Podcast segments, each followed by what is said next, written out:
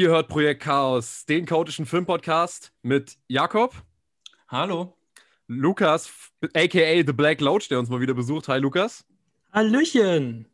Und mir, Patrick, wie immer dabei. Und ja, wunderbar. Jungs, dass ihr da seid. Wie geht's euch? Alles fit soweit? Bei mir ist alles gut. Alles fit. Na, ich sag euch ehrlich, mir ging's schon mal besser. Aber ich habe natürlich trotzdem Bock, mit euch über Hereditary zu sprechen. Hereditary. Ja, genau. Wir reden heute über Hereditary, den, äh, die Horrorperle der letzten Jahre. Ein Film, der ja ziemlich gehypt wurde, als er damals rauskam von Regisseur Ari Aster. Und ähm, ja, wir haben ja tatsächlich heute eine, eine, Konstellation zusammen, wo wir tatsächlich mit dem Lukas äh, jemanden haben, der diesen Film nicht nur irgendwie mag, sondern das ist tatsächlich dein Lieblingsfilm, Lukas, oder? Ja, das ist mein absoluter Lieblingsfilm. Ich habe den schon unzählige Male gesehen und ich bin sehr, sehr dankbar, dass ich ihn euch jetzt durch euch eine Ausrede hatte, den nochmal zu gucken und nochmal zu gucken. Ja, sowas machen wir doch gerne. Also dafür sind wir ja da. Äh, ich würde sagen, um bei dem Film jetzt überhaupt mal reinzukommen, was, äh, was haben wir hier eigentlich zu tun, weil äh, angeblich mit einem der besten Horrorfilme aller Zeiten, wenn man den Kritikern glauben mag und auch dem, der generellen Zuschauerschaft. Aber ich würde jetzt vielleicht mal Jakob kurz bitten, könntest du uns kurz mal erzählen, worum geht es eigentlich in Hereditary? Was ist der Inhalt dieses Films? Ja, gerne. Also mit Hereditary haben wir im Grunde ein psychologisches Familiendrama. Wir haben eine ähm, für einen Horrorfilm relativ typische Ausgangssituation, nämlich ein Haus im Wald und die Familienmitglieder werden von einer äußeren supernatürlichen Bedrohung Stück für Stück ähm, vereinnahmt. Auslöser der Handlung ist der Tod der herrischen Großmutter, der eine Kluft in die Familiensituation wirft. Von nun an sehen wir, wie die vier Familienmitglieder mit dem Tod, der Trauer und ihrem Alltag so umgehen. Da wäre zum einen Annie, gespielt von Anthony äh, von Toni Collette. Äh, sie ist die Mutter und hatte zu Lebzeiten eine sehr schwierige Beziehung zur Großmutter, die an einer dissoziativen Identitätsstörung litt. Annies Vater hungerte sich unter Depression leidend zu Tode und ihr schizophrener Bruder erhing sich sogar, als er 16 war. Dementsprechend befindet sich Annie eher so im Zwiespalt. Einerseits zwar traurig, aber andererseits auch erlöst von der Mutter, die ja eher nicht so als Sympathie, Sympathieträger auf der Beerdigung auch erklärt wird. Anders sieht das bei der Tochter aus, die eine sehr enge Beziehung zur Oma hatte. Sie hat eine übertrieben merkwürdige Attitüde und entwickelt im Laufe der Handlung auch noch, noch weirderes Verhalten. Der Sohn Peter ist so ein bisschen der, der typische Highschool-Kiffer, spielt gerne in seinem Zimmer Gitarre. Im Unterricht denkt er mehr an die Mädels als an Literatur und ihm scheint der Tod der Großmutter auch insgesamt eher kalt zu lassen. Die Rolle des Vaters klammere ich erstmal so ein bisschen aus, kommen wir bestimmt später noch dazu. Hm, naja, auf jeden Fall gehen alle unterschiedlich um mit dem Tod der Oma. Doch richtig merkwürdig wird es erst, nachdem Charlie, also die Tochter, bei einem Unfall, einem Autounfall enthauptet wird. Also der zweite Todesfall in kürzester Zeit, was für Annie, die Mutter, auf jeden Fall viel zu viel ist. Sie meldet sich daraufhin bei einer Selbsthilfegruppe für Trauernde an und lernt dort die zunächst freundlich erscheinende Joan kennen. Diese führt Annie dann in okkulte Riten ein, die es ihr ermöglichen, Kontakt mit den Toten aufzunehmen. Was Annie dabei allerdings nicht weiß, ist, dass sie den Dämon Paimon dadurch herauf beschwört oder bekräftigt oder zu neuem Leben verhilft. Naja, auf jeden Fall läuft es von hier an komplett aus dem Ruder und der, der Horror eskaliert dann. Ich würde erstmal an euch beide die Frage geben, wie oft habt ihr diesen Film schon gesehen und ähm, wie seid ihr an diesen Film herangetreten? Ähm, Lukas, gerade wenn du sagst, es ist dein absoluter Lieblingsfilm. Ähm, also ich habe den bestimmt schon, also der ist 2018 erschienen. Ich glaube, ich habe den bestimmt schon zehnmal gesehen. Boah. Ähm, also schon wirklich einige Male, vor allem ähm, dann, als er auf Blu-ray erschienen ist, war ich äh, am ersten Tag äh, mit dem direkt äh, einkaufen und habe den direkt am gleichen Tag nochmal gesehen und ähm, ich habe dann eine Woche später direkt noch einmal. Und ähm, ja, es war einfach also wie ich an diesen Film herangetreten bin, wie ich insgesamt auf den aufmerksam geworden bin, ähm, war eigentlich, ich habe gesehen, dass, ähm, also natürlich, ich war damals schon filmbegeistert, aber jetzt noch nicht so im riesigen Maße wie, wie jetzt heutzutage.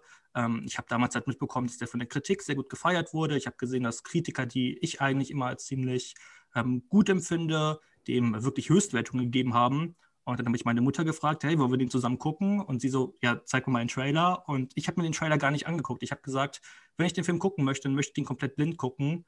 Und dann sind wir, der ist dann donnerstags erschienen, Hereditary, und wir haben den dann mal nicht Freitag ähm, abends geguckt.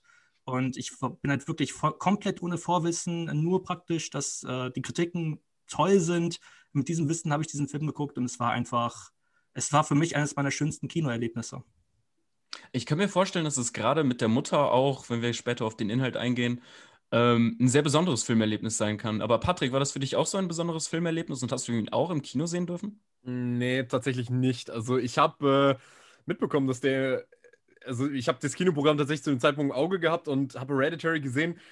Und ich weiß nicht, irgendwas hat mich davon abgehalten, mir zu sagen, ja, okay, gucke ich mir den einfach mal an. Vermutlich, weil ich mir schon im Hinterkopf dachte, so Horrorfilme im Kino, das ist immer schon ein Problem, weil du hast oft einfach, das muss man einfach wirklich sagen, richtige Vollidioten im Kino oft bei sowas dabei, die, den, die diese total zerschneidende Atmosphäre eines wirklich gelungenen Horrorfilms mit entweder dummen Kommentaren, mit ständigem Gelächter oder mit saulautem Popcorn-Gefresse so zerstören, dass ich mir äh, ehrlich gesagt auch aus heutiger Sicht auch denken würde, ja, ich würde mir vielleicht auch selbst, wenn der Film jetzt nochmal im Kino kommen würde und ich wüsste, der wäre jetzt neu, ich würde trotzdem nicht reingehen, weil ich einfach mir schon ausmalen könnte, mit wem ich da, wem ich da zu tun hatte. Und ähm, bei mir war es aber tatsächlich dann so, dass ich den später dann aufgrund des ganzen Hypes mir dann auf Blu-ray besorgt habe und mir angesehen habe. Und ich muss tatsächlich sagen, das allererste Mal sehen war für mich schon eine ziemliche Enttäuschung, muss ich sagen. Ähm, weil in Anbetracht dessen, dass ich immer gehört habe, dass das in einer Reihe steht mit, mit Psycho, Rosemary's Baby, äh, Carrie und etlichen anderen großen Horrorfilmen, war ich ehrlich gesagt einfach ein bisschen äh, von der, zumindest in meinen Augen, bei diesem Watch sehr nervigen Banalität zum Teil von dem, was da gezeigt wurde und irgendwie der, dem fehlenden Inhalt, den ich da, ähm, den ich daran zu kritisieren hatte, das ist mir alles so ins Auge gestochen, dass ich nicht so ganz verstanden habe, was abgesehen von der wirklich grandiosen Bildästhetik und dem grandiosen Schauspiel von Tony Collette an dem Film so besonders sein soll. Aber ich habe den Film mir ja jetzt nochmal angeguckt und meine Meinung hat sich schon ein bisschen verändert seitdem. Ja, die wollen wir natürlich jetzt später herausfinden, was diese Meinung genau ist. Ähm, kurz noch, wie ich auf diesen Film gestoßen bin. Ich habe ihn auch im Kino gesehen. Ich kann ihn jetzt nicht direkt als Datefilm empfehlen, hat sich nicht als sonderlich erfolgsversprechend herausgestellt. Warum nicht? Ähm, äh, also, also wenn, wenn ein was zusammenbringt, dann doch stressige Erfahrungen, oder? Ähm, also ich weiß nicht, Horrorfilme werden ja oft äh, für Dates oder so herangezogen, aber ich finde nicht, solche Filme wie Hereditary sind für sowas geeignet, die wirklich psychologisch ähm, unter die Haut gehen, die wirklich eine, eine tiefere Ebene der Angst ähm, ansprechen und versuchen zu erreichen, als vielleicht der Jumpscare-Horror, bei dem man sich auch ein bisschen freut, dass man gerade irgendwie erschreckt wird, als so ein Film, der wirklich verstörend sein kann. Ich habe den im Film im Kino gesehen und hatte ganz ähnlich, wie du es schon angedeutet hast, Patrick, furchtbar Pech gehabt, auch mit der Crowd. Ähm, dass nämlich anscheinend viele so einen Film erwartet haben, wie man ihn sonst vielleicht von Insidious oder Conjuring oder solche Kandidaten ähm, herangezogen äh, also von solchen Kandidaten irgendwie erwartet. Ähm, deswegen war tatsächlich am Ende des Films oft dieses Gelächter zu hören, was du angesprochen hattest. Und viele Leute haben, glaube ich, andere Erwartungen an diesen Film gehabt und Dementsprechend war ich nach dem ersten Mal sehen auch so ein bisschen enttäuscht, weil das die Atmosphäre natürlich sehr killen kann, wenn andere Leute nicht still sind im Kinosaal. Und ja, dementsprechend hatte ich erstmal relative Distanz zu dem Film. Hab den jetzt seit zwei Jahren nicht wieder gesehen und ihn mir jetzt im Zuge der Vorbereitung wieder angeguckt, alleine zu Hause, nachts. Und Junge, Junge, Junge. Also es war wirklich einer der gruseligsten Filmerfahrungen, die ich jemals hatte. So viel sei gesagt. Ja, das ist doch schon mal, das ist doch schon mal gut, dass, äh, dass, ich, dass ich scheinbar, dass, dass da zumindest sich äh, was in der Rezeption geändert hat, weil gerade bei dem Film hätte ich es, äh, fände ich es wirklich schade, wenn man dann sozusagen diesen einen Kinobesuch als das einzige, als die einzige Referenz ähm, gehabt hätte und sich seit so einem Kinobesuch denkt, okay, den Film gucke ich nicht nochmal, äh, weil er mir da nicht so gefallen hat. Aber ähm, ich würde dann gerne mal äh, jetzt mal bei euch einsteigen. Äh, vielleicht mal mit dir erstmal, Lukas. Du hast ja den Film jetzt schon etliche Male gesehen. Gab es denn für dich jetzt irgendwelche Sachen, die du jetzt an dem Film noch mehr zu schätzen gelernt hast? Oder war das halt praktisch äh, selbsterfüllende Prophezeiung? Ich gucke den Film, ich finde ihn genauso gut wie immer und letzten Endes ist dem Ganzen jetzt nicht viel hinzugefügt worden, als das, was du bisher schon an dem Film zu schätzen wusstest.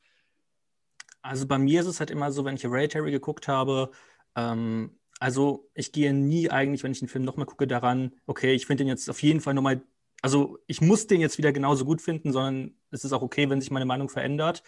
Und ähm, bei Hereditary, als ich den dann das erste Mal nochmal geguckt habe, war das jetzt eigentlich, also bin ich eigentlich nicht an diese Erwartung rangegangen, weil ich den halt wirklich so unfassbar gut fand im Kino. Aber ich fühlte mich halt einfach so bestätigt in meiner Meinung, weil so ein Kinobesuch kann natürlich auch immer so ein bisschen blenden. Man ist sehr euphorisch nach dem Kinobesuch und man hat ihn dann auch ja schon seit sechs Monaten nicht mehr gesehen. Und ich fühlte mich einfach sehr bestätigt. Und jetzt immer, wenn ich den halt wieder gucke, Ari Aster ist halt einfach ein Genie in Sachen Foreshadowing. Und ich muss sagen, dass ich bisher in jedem Watch halt neue Details erkannt habe. Und das ist auf jeden Fall, ähm, ja, finde ich auf jeden Fall unfassbar stark, dass man halt selbst ähm, so einen Film, zumindest so kleine Details immer wieder neu entdecken kann. Das macht sehr viel Spaß.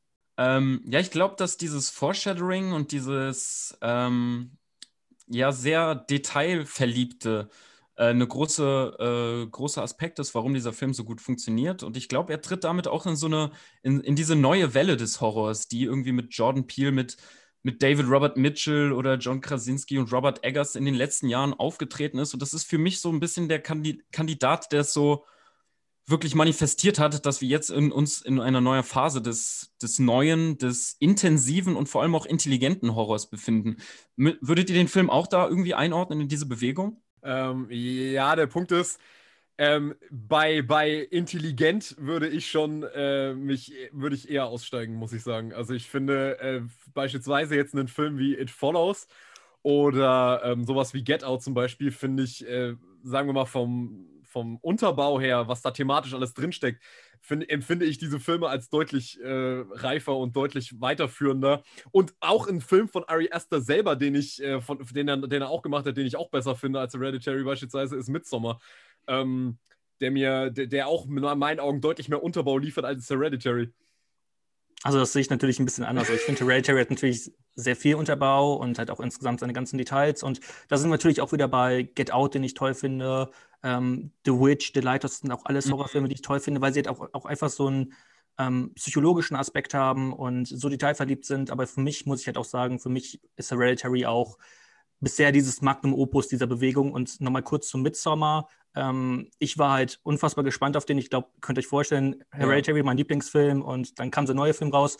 Und ich muss sagen, als ich den im Kino geguckt habe, ich fand den gut. Also ich fand den wirklich gut, aber ich war trotzdem etwas enttäuscht, weil ich fand, es gab zu viele Parallelen zu Hereditary, aber ich muss sagen, dass ich den, als ich den nochmal zu Hause sehen konnte, den, ich mag den immer mehr. Ich habe den jetzt auch bestimmt schon fünf oder sechs Mal gesehen und ähm, ich muss sagen, ich mag den mit jedem Watch halt immer mehr und das ist eigentlich auch schön.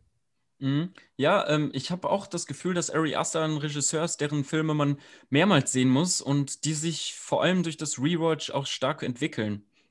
Ähm, habe ich zumindest an mir jetzt festgestellt. Ähm, weshalb ich den Film auch so ein bisschen in diese Bewegung einordne, ist, denn wir haben es oft mit ähm, Horrorelementen zu tun. Also wir haben eine Drohung von außen, aber die hält irgendwie noch einen tieferen Sinn, wenn man sie sich, äh, die hat diesen Unterbau, den Lukas schon angesprochen hat. Ne? Man kann die, den Dämon, den, die Bedrohung, die hier aufgetischt wird, auch aus einer anderen Perspektive betrachten. Man kann sie verschieden interpretieren. Ähm, Patrick wird das vielleicht jetzt irgendwie als zu simpel oder so abstempeln, aber ich finde, das sind Horrorfilme, da spürt man, dass es jetzt nicht einfach nur ein, ein, ein Bösewicht, irgendwie ein Zombie oder so, was halt ein Zombie ist, sondern das ähm, kann man mit, mehr, mit mehr, mehreren Ebenen belegen. Es ist so eine gewisse Art von Mythologie und das finde ich extrem spannend. Äh, vor allem halt, wie Aster diese Mythologie in seinen Film einbaut. Auch wieder, ich möchte jetzt nicht andauernd über diese Detailverliebtheit sprechen, aber oh mein mhm. Gott, ich muss einfach über diese Detail Detailverliebtheit sprechen. Schwärm ab, dafür, dafür, bist du hier. Lukas, dafür, ah. dafür wollten wir dich hier haben, damit du das machen kannst. Also, ja. ich meine, ich möchte jetzt auch nicht jeden Punkt vorwegnehmen, aber es gibt halt zum Beispiel auch schon so viele Details in der Musik. Ähm, Spoiler ruhig, wenn du willst. Ich darf spoilern. Okay. Ja, hau raus. Ja, wir, ähm, wir reden immer komplett offen. Ähm, okay, dann, äh, wenn ich mal hier dann was erwähnen darf ähm, zur Musik. Ähm, diese letzte Szene, ähm, da wird ja so ein ganz, ähm, ich weiß nicht, ob ihr dieses Musikstück im Kopf habt. Äh, das heißt Reborn, Komponist ist Colin Stetson. Und bei dieser mythologischen Figur Paimon ist es halt so, dass nach diesen historischen Quellen, wie halt dieser Dämon belegt ist, ähm, aus irgendwelchen Büchern aus dem, keine Ahnung, 16. Jahrhundert oder so, ähm, ist es halt so, dass halt Paimon mit, ähm, wenn er wieder aufersteht, mit ähm, Trompeten, wohlklingenden Becken und ganz vielen anderen musikalischen Instrumenten ähm, praktisch, dass, diese, dass Männer, die diese, diese Instrumente spielen, ähm, ihn begleiten. Und äh, im Soundtrack halt genau, wenn halt praktisch Paimon wieder aufersteht, hört man halt genau diese Trompeten und Glocken und der Name Paimon selber bedeutet halt auch sowas, vermutlich sowas wie Glocke. Und das sind halt einfach so schöne Details, die man sogar schon allein in der Musik finden kann. Ähm, das fand ich einfach extrem beeindruckend, weil so selbst die Musik einen Hintergedanken hat. Ähm, Finde ich, find ich extrem ja, detailverliebt und schön.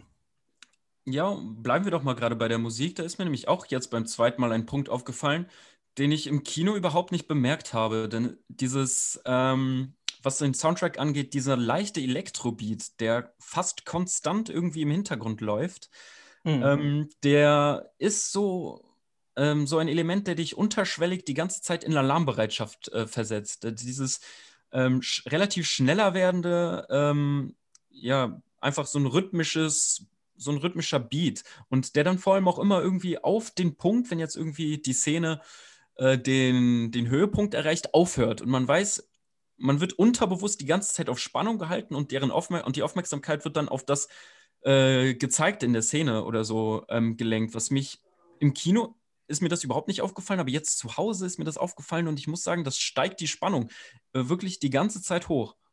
Ja, auf jeden Fall. Ähm, was auch noch ein spannender Aspekt ist, ähm, dieses, dieses Reborn-Musikstück, ähm, mhm. das ist in D-Dur gespielt. Und ähm, das Interessante ist, weil es ein D-Dur ist, ähm, man sagt, dass das so eine seltsame Mischung aus Glück und Traurigkeit ist. Also ich habe jetzt mal ein Zitat von dem Komponisten Christian Schubert rausgesucht. Ähm, stand jetzt äh, unter dem Musikstück auf YouTube. Ähm, fand ich aber ziemlich passend, äh, wie halt dieses Musikstück ähm, eigentlich für eine Atmosphäre bietet. Ähm, es ist nämlich so, es, es, bedeutet im Endeffekt so etwas wie, er kann nicht lachen, aber er kann lächeln, er kann nicht heulen, aber er kann zumindest sein Weinen verziehen. Also es ist weder so wirklich schön, noch ist es wirklich traurig. Und ich finde, das passt auch so gut zu diesem Ende, ähm, denn es ist ja so vielschichtig. Zum einen wird uns die Perspektive des Kultes gezeigt, ähm, der natürlich glücklich ist, weil sie praktisch die große Ziel erreicht haben, was über den ganzen Film aufgebaut wird. Und der Zuschauer ist aber gleichzeitig so verstört von diesem Gesehenen. Und das finde ich extrem schön, dieser, dieser Perspektivwechsel. Zum einen dieser Kult und zum einen dieser Zuschauer, der verstört ist. Ähm, fand ich auch einen extrem spannenden Kommentar. Und das habe ich halt auch nicht gewusst, bevor ich mir diesen YouTube-Kommentar durchgelesen habe. Und dann ist mir jetzt schon aufgefallen, okay, der hat, da, da steckt ziemlich viel Sinn dahinter. Das ist ziemlich clever. Patrick, wie hast du das Ende empfunden? Und vor allem, wie viel Sinn hast du jetzt auch nach dem zweiten Mal sehen daraus genommen? Also, ich wollte gerade, danke, dass du jetzt gerade äh, an mich weitergeben wolltest, sonst hätte ich jetzt selber eingeschnitten, weil gerade da ähm, muss ich tatsächlich mal ähm, dem, dem, dem Lobeshymnen, die der Film wirklich auch äh, in vielen Aspekten verdient hat, muss ich wirklich ein bisschen entgegenhalten, weil ich wirklich sagen muss, ich bei dieses Ende, auch jetzt beim zweiten Rewatch, so unfassbar enttäuschend finde, einfach in Anbetracht dessen, was der Film bis dahin eigentlich für mich geleistet hat, weil ich persönlich finde, dass besonders die erste Stunde nicht mal unbedingt ein Horrorfilm ist. Ich finde, Hereditary ist über weite Strecken eigentlich kein Horrorfilm. Es ist aber ein extrem starke Darstellung von Trauerarbeit.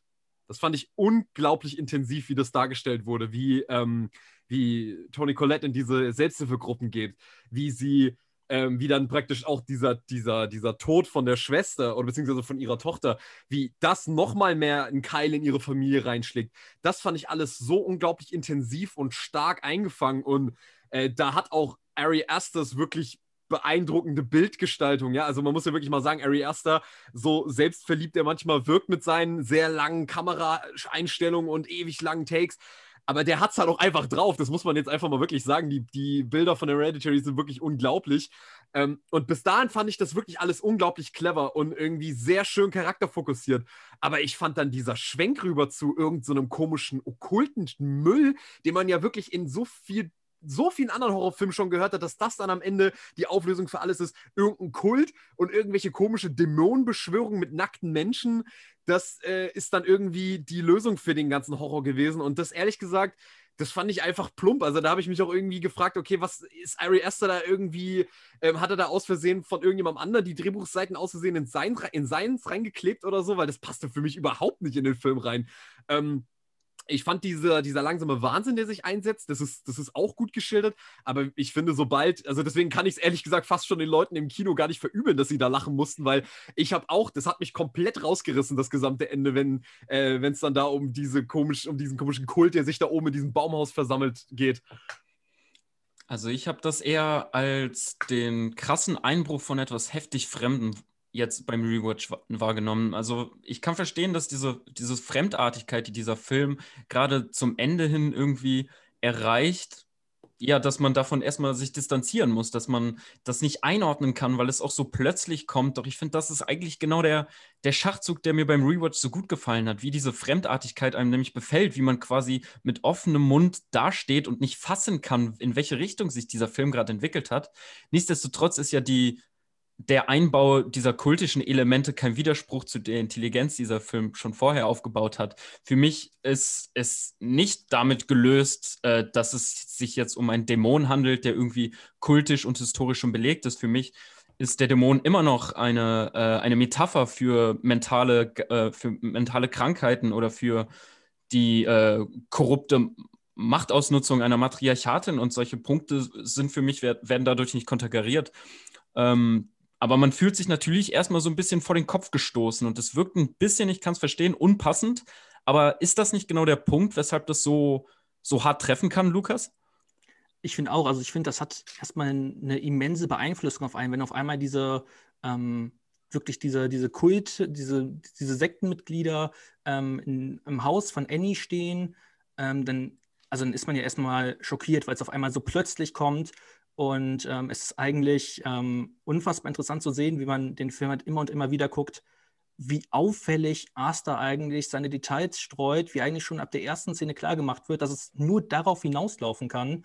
Und ähm, deswegen kann ich eigentlich nur jedem empfehlen, wenn euch Hereditary nicht gefallen hat, guckt euch den unbedingt nochmal an, denn wirklich jede einzelne Handlung ähm, wird halt praktisch durch Details, die halt schon im Vordergrund, also die schon vorher gezeigt werden, ähm, angedeutet. Und ähm, das finde ich einfach so spannend daran. Klar, wenn einem das nicht gefällt, dass da auf einmal ein Kult auftaucht, dann, also, dann ist das, das ist okay. Ich meine, es ist halt einfach dann persönlicher Geschmack, aber ich finde das einfach so ähm, extrem, auch so ein bisschen tabubrechend eingebaut. Und ähm, zum anderen ist es halt auch einfach eine riesige Hommage an äh, Rosemary's Baby, ähm, wo halt dann auch sowas ähnliches passiert. Ich möchte jetzt nicht auch noch Rosemary's Baby spoilern. Ähm, ja, um da mal kurz einzugrätschen, auch um ein Beispiel zu nennen für diese Detailverliebtheit. Ganz am Anfang, wenn wir auf der Beerdigung der Großmutter sind, sehen wir diesen Kerl, der hinter dem Grab, äh, hinter dem äh, Sarg steht. Ja, und der dem offenen Sarg. Genau, auf, hinter dem offenen Sarg. Und er grinst so richtig gruselig. Und das ist mir beim ersten Mal anschauen überhaupt nicht aufgefallen, weil man natürlich irgendwie auf, auf die vorderen Elemente des Bildes achtet. Aber im Hintergrund steht halt dieser Typ mit verschränkten Armen oder so gefalteten Armen und er grinst so richtig weird in die Kamera. Und das ist natürlich ein Foreshadowing. Dieser Typ wird später nochmal auftauchen. Der wird später äh, im Film nochmal während, während der Kultszene zu sehen sein und ist Teil dieses ganzen Elements. Und so zeigt uns Esther schon gleich von Beginn an kleine Elemente, die man später äh, aufgreift und wieder versteht. Und das ist einer dieser Punkte, wie er, wie er Foreshadowing benutzt. Ja, oder zum Beispiel die Kette von Annie hat zum Beispiel auch ihre Mutter an bei der Beerdigung. Das ist das Zeichen von Paimon. Also es wird mhm. praktisch schon im Sarg gezeigt, äh, äh, was, so, was für eine Verbindung ähm, die, die Oma und inwiefern sie auch schon auf das Leben ihrer Familie eingegriffen hat, ähm, zu Lebzeiten, durch diese Kette beispielsweise. Ähm, oder was mir jetzt auch zum Beispiel jetzt beim, also als ich jetzt letztens mal für euch geguckt habe, mir aufgefallen ist, ähm, Joan kennt ja vielleicht noch die Figur, ähm, diese ältere Frau, die ähm, auf, die halt dann Annie ähm, diese ähm, Seance zeigt beispielsweise und schon der ersten Szene bei dieser Selbsthilfegruppe, als Annie nur wegen ihrer Mutter da ist, sieht man sie schon. Und ähm, das ist halt zum Beispiel auch schon so ein geniales Foreshadowing, dass dieser Kult auf jede einzelne Handlung von Annie ein ähm, oder auch von Charlie oder auch von Peter eine Beeinflussung hat das ist einfach so eine wunderschöne Detailverliebtheit, die man erst bei jedem Watch für sich selber praktisch erkennen kann. Oder wenn man halt diesen wundervollen Podcast hört. An der Stelle würde ich auch vielleicht direkt auf die Leistung von Anne Dowd äh, eingehen, denn es ist die Schauspielerin von Joan. Die ist für mich so ein bisschen der geheime Held dieses Films, was, äh, was, was die Schauspielriege angeht. Klar, Toni Collette wird immer äh, natürlich als erstes genannt, weil sie hervorragend spielt, aber ich finde Joan auch so richtig äh, hinterhältig, mies und so aufgesetzt nett und ähm, mit diesem äh, Wissen zum Film, dass sie eigentlich äh, zu diesem dämonischen Kult gehört und da die Fäden zieht, finde ich sie auch richtig widerlich. Und äh, ich habe mich gefragt, woher kannte ich sie? Ähm, und ähm, wer die erste Staffel True Detective gesehen hat, wird, wird sie daraus erkennen, nämlich aus der letzten Folge. Ähm, ohne, oh. jetzt, inhaltlich darauf einzugehen, aber sie spielt dort eine sehr wichtige Person für diese Geschichte. Und äh, auch dort ist sie extrem widerlich und extrem nervig. Ich muss ähm, mal True Detective gucken. Ja, außerdem ähm, habe ich sie in Handmaid's Tale äh, wiedererkannt und ich glaube, sie spielt auch in Leftovers mit. Sei mal, daher, äh, sei mal noch erwähnt, weil ich finde, sie ist so ein bisschen ein unterschätztes Juwel. Sie kann diese, diese nervigen, widerlichen, fiesen Charaktere, kann sie echt unheimlich gut spielen. Ich hätte mal wirklich eine Frage an euch. Ähm, und zwar ist wo ihr das gerade angesprochen habt mit dieser Detailverliebtheit von Ari Aster und dass er diese Thematik dieses Okkulten und diese ganzen Hints im Film relativ clever verpackt. Soweit würde ich noch mitgehen. Nur ist wirklich meine Frage jetzt tatsächlich gewesen, und das ist tatsächlich der Grund, warum äh, bei mir der Film zwar schon äh, in vielen Aspekten Begeisterung ausgelöst hat, aber für mich einfach am Ende nicht der große Wurf war, der es jetzt vielleicht an, also wie es scheint bei euch war. Und zwar, was ist eigentlich wirklich der Inhalt dieses Films. Also im wahrsten Sinne, was, was ist wirklich das, was der Film äh, mit, diesem, mit dieser, mit dieser Horroratmosphäre wirklich aussagen will? Wo besteht wirklich jetzt der Horror, abgesehen jetzt von diesem Traueraspekt? Okay, der ist gegeben. Aber was ist der, hat der Film wirklich ein großes Thema für euch, was der wirklich äh, herausarbeitet? Weil ich habe das nämlich nicht so richtig finden können, wo man sagen könnte, okay, so wie zum Beispiel Get Out, den, ähm, den, den, äh, den, den Rassismus der der, der, des, Libera des, des Liberalismus kritisiert, äh, den positiven Rassismus kritisiert. Also die so eine Art von Thema. Hat Hereditary auch für euch so ein Thema? Weil ich habe es nicht so ganz gefunden. Also so ein Thema jetzt, so, meinst du so gesellschaftskritisch oder wie ja, weil, meinst du das weil, jetzt genau? Also was ich halt meine ist, der, der Horror also zumindest es ist es vielleicht jetzt auch nur eine subjektive Wahrnehmung, aber für mich waren die besten Horrorfilme auch immer die so ein bisschen, die so eine gesellschaftskritische oder auch eine politische Agenda hatten. Also, dass du sozusagen ähm, diesen Aspekt hast, was zum Beispiel auch Midsommar im Übrigen auch mit drin hat, mit diesem. Ähm, ja, auf jeden Fall, ja. Genau. Ähm, diese politische Komponente, dass das sozusagen den Horror erst auslöst. Also, dass es gar nicht darum geht, irgendwie besonders äh, viel Grimassen zu schneiden, schlimme Monster zu zeigen, sondern dass äh, der Horror für mich in Horrorfilmen gerade da am härtesten ist, wenn er einen Realitätsbezug hat, wo man wirklich sieht, okay, der Horror ist bei uns schon in der Welt verankert. Wir brauchen gar keine großen Dämonen oder so, sondern wir müssen eigentlich nur bestimmte Sachen auf eine ganz andere, äh, praktisch durch die Brille eines Horrorfilms sehen und schon sehen wir, um Gottes Willen, sowas ist ja wirklich in unserer Welt. Und wo ist das bei Hereditary gewesen? Weil für mich ist es eben durch dieses Okkulte, ist es eigentlich wieder in so eine Art Geisterbahn äh, abgerutscht in Sachen Horrorfilm, wo der Film eigentlich so viel am Anfang äh, geliefert hätte, was noch tiefer hätte gehen können. Wie seht ihr das denn? Also ich finde das erstmal gar nicht schlimm, wenn Film, ähm, wenn Horrorfilm ähm, gar nicht so, ähm, so einen Realitätsbezug hat. Zum Beispiel, wenn ich an Shining oder Der Exorzist denke, ähm, die haben jetzt auch nicht unbedingt diesen, diesen, diesen krassen gesellschaftskritischen oder politischen Bezug. Ähm, für mich erzeugen sie einfach, also zum Beispiel Shining ist einfach ein, eine Fahrt in den Wahnsinn und für mich ist Hereditary einfach auch diese, diese, diese, Zerstörung einer Familie durch ähm, schon praktisch vorher bestimmte ähm, Mächte. Und ähm, das finde ich halt einfach genial inszeniert, aber so eine, ich weiß nicht, so eine richtige gesellschaftskritische Komponente habe ich im Film ehrlich gesagt noch gar nicht, gar nicht gesucht. Also, nicht, dass ich jetzt nicht was, also keine Ahnung, ich habe jetzt auch nicht ex explizit danach gesucht, vielleicht Jakob, vielleicht hast du eine Antwort darauf, aber für mich will der Film das nicht wirklich erzählen. Ähm, für mich ist der Film auch eher eine Angststudie. Also wir gehen hier in das, was uns am nächsten ist. Wir gehen in unser Zuhause mit dem Film, wir gehen in unsere Familie und wir schauen uns diese Konstellation an und der Film trifft ja da, wo man selbst ist. Ne? Also allein mit der ersten Szene wird ja so eine äh, wird ja ein Bild geschaffen mit einer Kamerafahrt, die uns in ein Haus führt, dieses Haus dann wiederum in ein Haus führt. Und ähm, so wird schon eine, eine mehrstufige Ebene aufgebaut, die uns in das Innere von uns selbst führen soll. Ich, ich, ich erkenne in dem Film jetzt auch keine große Gesellschaftskritik, sondern eher eine Abhandlung darüber, äh, wie, dieses, wie diese Familienkonstruktion, wie sie langsam in sich zusammenfällt, wie sie äh, das Haus als der sicheren Rückzugsort, als Anker, den wir uns aufbauen, den wir uns, in dem wir uns sicher wägen, wie das langsam zerbricht und wie das vor allem auch mit äh, mentalen Krankheiten zusammenhängen kann. Wenn man sich den Lebenslauf von Annie anschaut, ne? Ähm, der, äh, der, die Mutter leidet ja an Schizophrenie. Ihr Vater hat sich totgehungert. Äh, nee, Quatsch, äh, der Vater leidet an Depressionen. Also der Bruder, der Bruder war schizophren, hat sich, hat sich aufgehangen. Der Vater, der, Vater, der Vater hat sich totgehungert. Ähm, weil er und, und hatte, glaub, und, hatte Psy und hatte Psychose und ihre Mutter hat praktisch das alles ausgehalten und ist aber deswegen aber auch ein furchtbar manipulativer Mensch geworden. Genau, guck mal, was das für, was das für massive Probleme in der, in der, ja, in der Zeit des Aufwachsens für die Mutter dargestellt hat. Und sie hat anscheinend nie psychologische äh, richtige Hilfe davon erhalten. Und das steigert sich und äh, wird immer schlimmer im, Verlauf des Films bis hin zur absoluten Katastrophe. Und der Film arbeitet halt viel mit Ängsten, mit Urängsten, darauf wollte ich später vielleicht nochmal äh, zu sprechen kommen. Und ähm, auch zwischen der Verbindung zwischen Liebe und Angst, wie nah die beiden Emotionen äh, miteinander verknüpft sind. Und ähm, da brauche ich jetzt gar nicht die große gesellschaftliche Kritik, sondern hier wird einfach sehr treffend ähm, porträtiert, was Angst, was äh, mentale Schwäche oder Krankheiten in der Familie auslösen können. Vielleicht nochmal so eine. Sag du noch kurz den Satz zu Ende. Ähm, ja, das habe ich hauptsächlich darin jetzt auch beim Rewatch gesehen. Ich wollte noch so eine kleine Randnotiz zum Bruder sagen.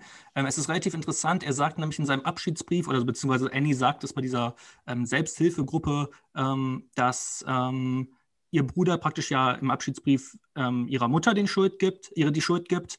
Und weil sie praktisch ihm Stimmen in seinen Kopf gesetzt hat und ich meine, das ist natürlich auch das, was im Endeffekt ähm, auch am Ende passiert, ähm, dass, man, dass man Stimmen hört und das vielleicht dort auch schon, ähm, dass sie eigentlich vorhatte, ihren Sohn zum Paimon werden zu lassen, dass sie vielleicht schon relativ früh Kontakt hat zu diesem Kult. Ähm, ist vielleicht auch ein spannender Aspekt, ähm, wenn man so den Tod des Bruders betrachtet. Also, dass sogar schon so früh ähm, sie diesem Kult angehört hat.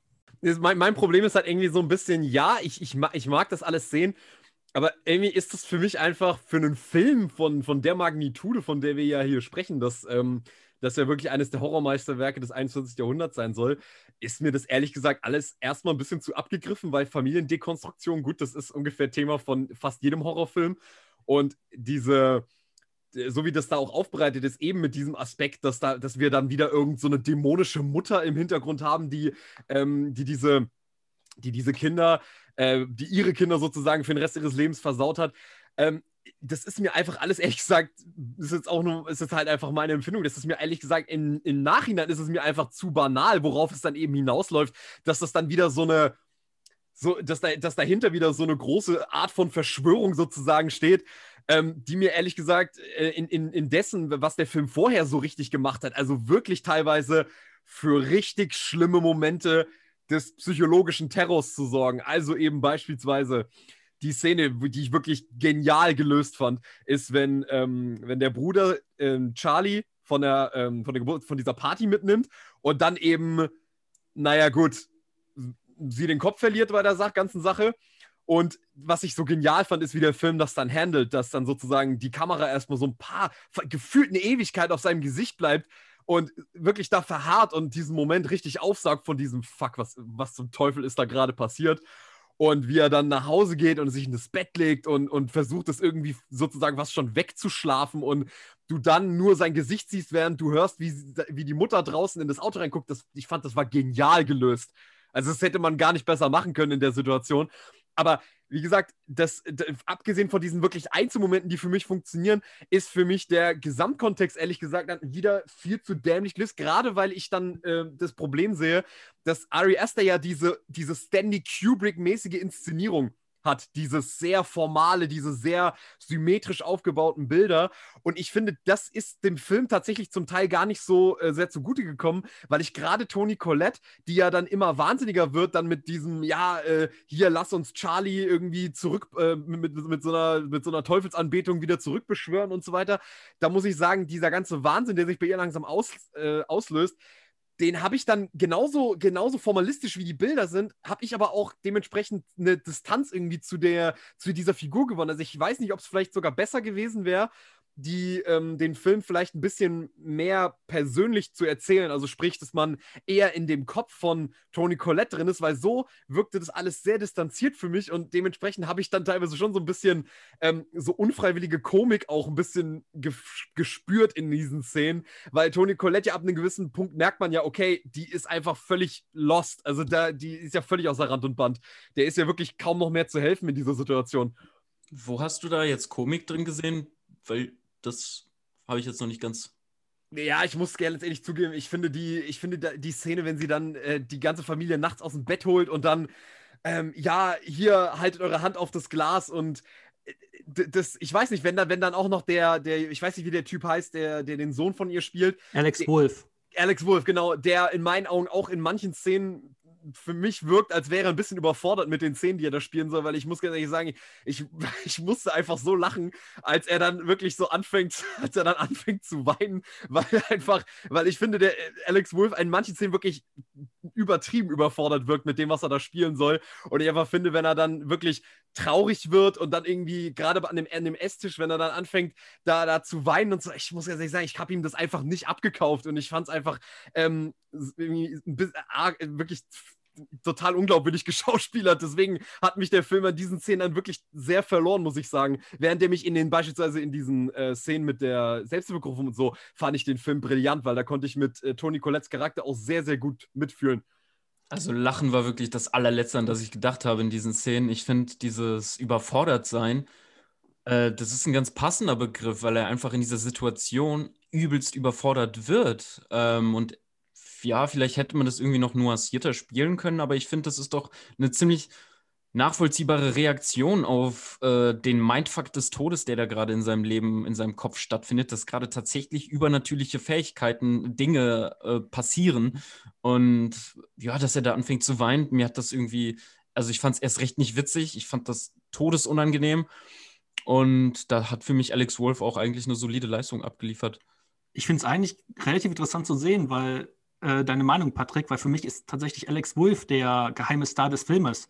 Ähm, ich finde ihn in so vielen Szenen so ähm, überragend gut, dass ich sehr schade finde, dass er jetzt irgendwie ähm, nicht mehr an so welchen interessanten Stoffen mitspielt. Zum Beispiel hat jetzt in Jumanji mitgespielt im zweiten Teil. Ich würde ihn eigentlich gerne mehr in so ähm, Indie-Filmen sehen, denn ähm, ich weiß nicht, seine, vielleicht liegt es auch daran, dass ich selber großer Bruder bin und ich so einfach ein bisschen mit ihm mitfühlen kann. Ähm, ich finde das extrem emotional, wie er spielt. Und diese Überforderung ist ja eigentlich auch genau das, was er zeigen möchte, dass mhm. er versucht, den Tod seiner Schwester irgendwie zu verkraften, für den er ja mitverantwortlich ist, beziehungsweise von manchen Seiten ja sogar als Hauptverantwortlicher praktisch fertig gemacht wird. Und ähm, ja, ich finde das, ähm, also man merkt ja auch praktisch, finde ich, in jeder Szene mit ihm nach, nach dem Tod, ähm, wie emotional angeschlagen er ist. Ähm, er verliert langsam immer mehr seine Freunde, er, er bekommt Panikattacken. Können wir, ähm, genau, können wir mal kurz bitte über diese Panikattacke von ihm sprechen, weil ich fand die so krass. Also wie er erst zu sein, zuerst seine Arme verrenkt, ihn so in den Himmel in den Himmel irgendwie streckt und man, man spürt schon diese, diese Spannung, die im Klassenraum sich langsam breit macht. Dieses, okay, der macht, der meldet sich gerade erst, aber irgendwie komisch. Ah, dann, ja. dann gehen wir auch mit der Kamera näher an sein Gesicht dran, sein blutunterlaufenes Auge, sein komplett verkrampftes Gesicht, also sein Kiefer ist schräg und ihm tropft langsam Sabber aus dem Mund. Ich fand das so heftig und intensiv. Die fand ich auch grandios. Ähm, tatsächlich habe ich aber eigentlich die gemeint, ähm, dort unter dieser Tribüne, wo er mit seinen Freunden am Kiffen ist. Die habe ich tatsächlich die, gemeint. Die ist, die ist stark. Also ich wollte gerade sagen, äh, von den beiden Szenen finde ich die mit seinen Freunden viel, viel stärker. Ähm, mhm. die, die, die in dem Klassenraum war mir schon wieder zu sehr, äh, ein bisschen zu sehr chargiert von ihm. Aber die, wo er da, wo seine Freunde praktisch um ihn rum und so dieses typische Alltagsgeschwätz, was so an der ja. Highschool halt geblubbert wird und er sitzt halt wirklich da komplett mit seinen Gedanken, ähm, mit sich alle auf, allein gelassen und er eigentlich praktisch nur noch sagt, bitte halt mal meine Hand, ich glaube, ich fall gleich um. So, das ist, das ist wirklich eine fantastische Szene gewesen, auf jeden Fall. Aber ich hätte jetzt mal an dich, Lukas, muss ich sagen, echt mal eine Frage. Weil ich habe mich bei dem Film äh, tatsächlich gefragt, äh, warum, und das hätte, und das ist tatsächlich wirklich was, das hat mich länger beschäftigt bei dem Film, warum musste eigentlich der, äh, der Charakter von Charlie, der ja innerhalb kürzester Zeit dort abgemurkst wird vom Film, mhm. war, warum musste dieser Charakter eigentlich so praktisch das gruseligste Scheißmädchen der Filmgeschichte sein. Also ganz ehrlich, äh, ich habe noch nie in meinem Leben, glaube ich, so ein unangenehmes Kind in einem Film gesehen. Und ich habe mich so ein bisschen gefragt, warum, also, weil mir fiel es dann manchmal so ein bisschen schwer, die Trauer dieser Familie mitzuempfinden, weil ich mich bei dieser Familie irgendwann so gefragt habe, ähm, sag mal, seid ihr eigentlich nicht in der Lage zu merken, dass bei euch in der Familie eure, das, das äh, insbesondere jetzt euer Kind schon echt ordentlich psychisch ausrangiert ist Und mir da so ein bisschen, die, ich zu dieser Figur leider so ein bisschen Distanz gewonnen hatte und ich jetzt nicht Lukas fragen will, warum musste diese Figur so unfassbar unangenehm creepy gezeichnet worden sein? Hätte es nicht gereicht, wenn die Schwester einfach normal gewesen wäre und dann praktisch der Kill trotzdem gekommen wäre? Dann wäre es wahrscheinlich noch emotional noch viel schlimmer gewesen, weil so hatte ich so ein bisschen diesen Aspekt, ja, es ist schrecklich, dass sie gestorben ist, aber sie war aber auch so fucking gruselig einfach. Also der Punkt ist ja, dass die Schwester Paimon ist, schon seit der ersten Szene. Ähm, und ich denke mal deswegen auch ähm, diese, diese Nachbearbeitung von ihrem Gesicht, dass, also dass sie dort noch Make-up und alles drauf hatte, dass sie noch ein bisschen ähm, zerstörter aussieht, sage ich mal, weil das ja eigentlich ein männlicher Dämon ist. Und deswegen, also sie ist im Endeffekt schon seit der ersten Szene Paimon und deswegen zum Beispiel auch gibt es ganz am Anfang, ähm, kurz nachdem die Mutter gestorben, also kurz nachdem äh, die Oma gestorben ist, ähm, auch von diesen Miniaturen, und die Miniaturen sind übrigens auch so toll, vielleicht könnten wir darüber auch gleich nochmal reden, ähm, dass, ähm, dass es gibt diese eine Miniaturszene, wo ähm, Annie praktisch ähm, als Miniatur auf dem Bett liegt, Charlie im Arm hält und die Oma gibt so ihre Brust ähm, und steht neben ihr. die Szene finde ich halt auch so symbolisch darüber, wie, wie was für ein wie sehr Charlie von der Oma abhängig war, weil halt die Oma, weil halt Charlie praktisch das, der größte Schatz war, weil sie war halt Paimon seit der ersten Szene. Und deswegen ist auch der Grund, warum sie so, warum sie so creepy ist, warum sie keine Freunde hat. Sie ist halt Paimon, aber halt im falschen Körper. Paimon kann nur im männlichen Körper, äh, also so richtig beschworen werden. Ja, okay, gut, dann, dann verstehe ich jetzt langsam auch, warum ich mit vielen Aspekten des Films dann einfach nicht zurechtkomme, weil mir generell diese, wie gesagt, diese ganze Ausrichtung auf diesen Aspekt, äh, dass sozusagen Paimon der ganze, der ganze Punkt des Films ist. Ähm, vielleicht ist es dann jetzt auch genau der Punkt, wo wir jetzt merken, wo, wo sich unsere Geister scheiden, dass ich halt sage, ich kann mit dieser Interpretation halt irgendwie nicht so viel anfangen, die gibt mir einfach nicht viel. Da, da jetzt, da kann ich es auch besser nachvollziehen, warum, warum das jetzt mich auch irgendwie so ein bisschen rausgerissen hat. Ja, und das ist, ich meine, das ist vollkommen okay, wenn dir das nicht gefallen hat. Also, ähm, nur weil das jetzt mein Lieblingsfilm ist, muss den ja nicht jeder mögen oder jeden Aspekt mögen. Deswegen finde ich es echt schön, dass wir darüber so, so freundlich diskutieren können.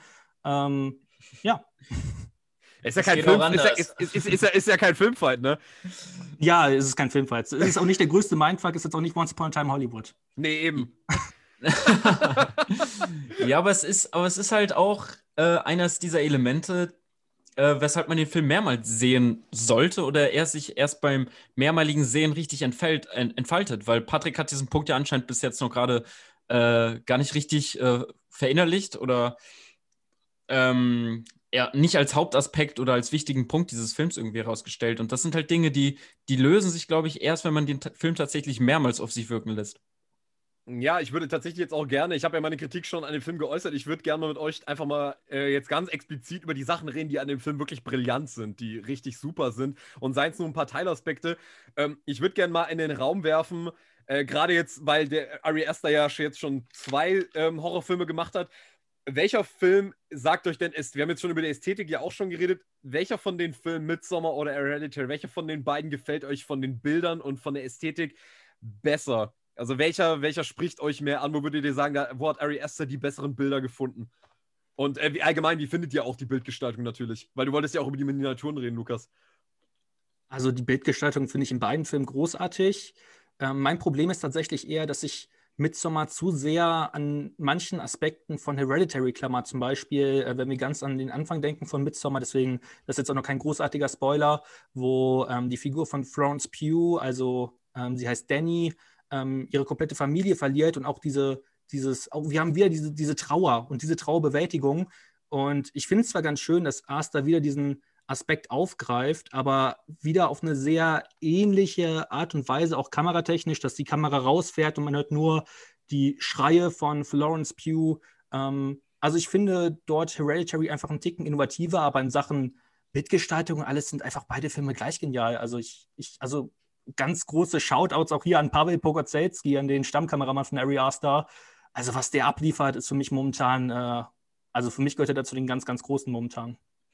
Ähm, ich habe äh, Midsommar ja erst einmal gesehen und zwar im Kino. Ich wollte ihn mir tatsächlich heute nach dem Podcast, wollte ich ihn äh, nochmal das zweite Mal reinschieben.